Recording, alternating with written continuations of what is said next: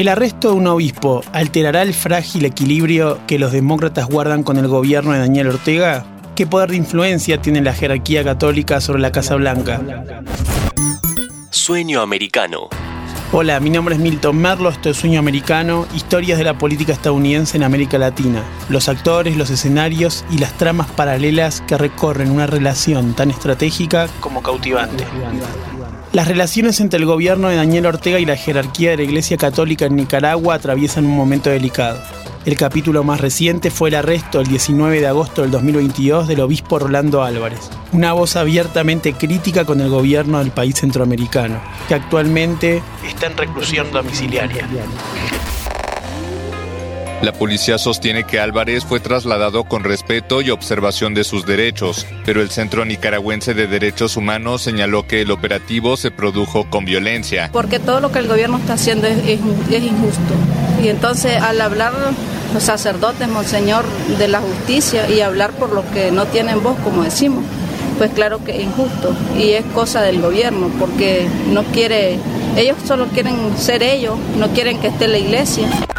La justicia nicaragüense acusa al obispo de Matagalpa, de 55 años, de organizar grupos violentos, incitándolos a ejecutar actos de odio en contra de la población, provocando un ambiente de zozobra y desorden, alterando la paz y la armonía de la comunidad con el propósito de desestabilizar al Estado de Nicaragua y atacar a las autoridades constitucionales. Todos cargos que el obispo niega. Este escenario complica la relación entre Ortega y la Casa Blanca de Biden porque más allá del conflicto político e ideológico, la vicepresidenta de Estados Unidos, Kamala Harris, tiene en marcha diversos acuerdos con el gobierno centroamericano para contener la crisis migratoria que golpea la frontera sur de Estados Unidos y empuja a los demócratas a una derrota en las elecciones de medio término. Por ese drama es que Biden ha bajado los decibeles de la pelea con Ortega. En el gobierno de Donald Trump, el secretario del Tesoro Steve Mnuchin elaboró una batería de sanciones económicas directamente ligadas a deteriorar la débil economía nicaragüense. Biden, en tanto, apuesta por golpes de mayor precisión sobre ciertas figuras del gobierno Ortega. En el 2021 fueron sancionados 50 familiares inmediatos de diputados de la Asamblea Nacional, así como jueces y fiscales. Las sanciones también alcanzaron a Camila Ortega, hija del presidente e importantes funcionarios de su gobierno.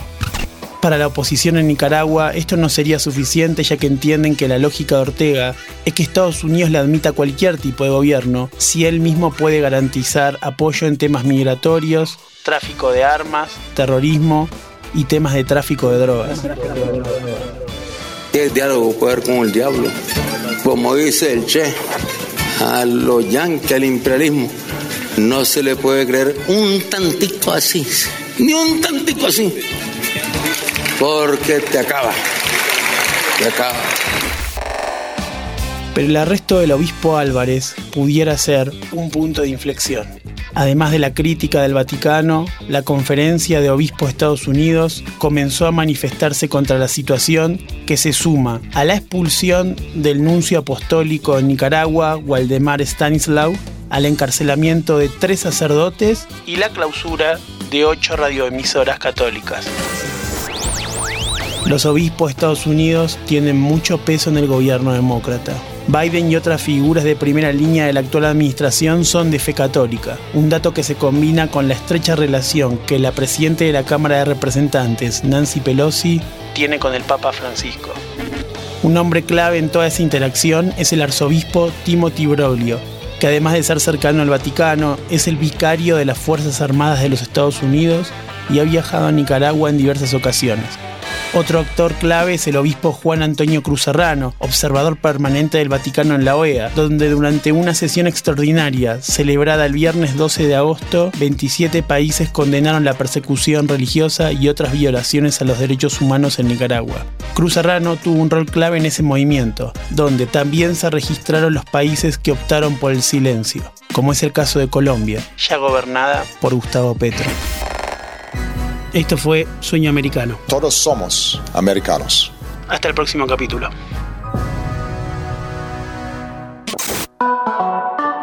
¿Te gustaron esos 5 minutos? Seguinos en Spotify, activa la campanita y escucha contenido nuevo todos los días.